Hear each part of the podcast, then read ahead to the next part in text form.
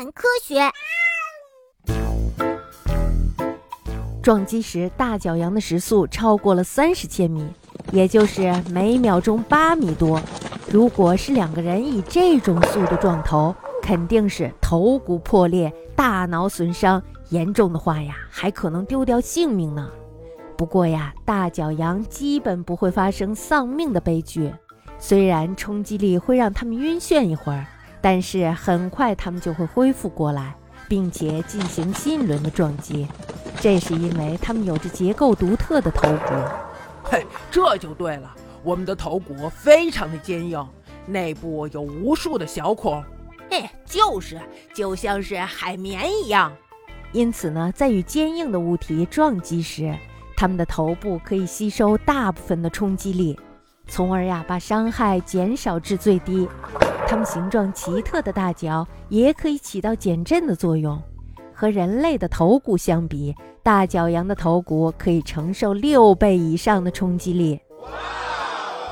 哇，真没有想到，原来大角羊的头还有这种特殊功能呢！为什么雄性会接受一夫多妻制呢？在繁殖的季节，两只雄性的争斗只是以一方晕倒或者是逃跑而结束，而胜利的一方就会获得与势力圈内所有的雌性交配的权利。不过，为什么雌性动物会接受一夫多妻制呢？难道它们不会嫉妒或者是伤心吗？动物之所以结为夫妻，完全是为了繁殖后代，一般呀都不会有什么爱情。在动物的世界里，雄性与越多的雌性交配，就可以留下越多的后代。而从雌性的角度来说呢，它们每次生下的后代数量都是非常少的，尤其是大角羊、马鹿、象海豹等动物，每年最多只能产下一个宝宝。因此呀，为了尽可能的生下健康而茁壮的宝宝，它们在择偶的时候。也只能选择更加强壮的雄性，所有的雌性都是这样的想法，因此优秀的雄性身边自然会聚集很多的雌性。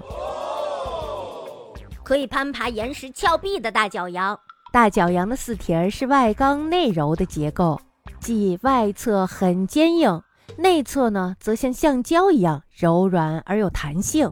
因此呀，大角羊就算是在岩石较多的峭壁上，也可以跳着攀爬，而不用担心滑下去。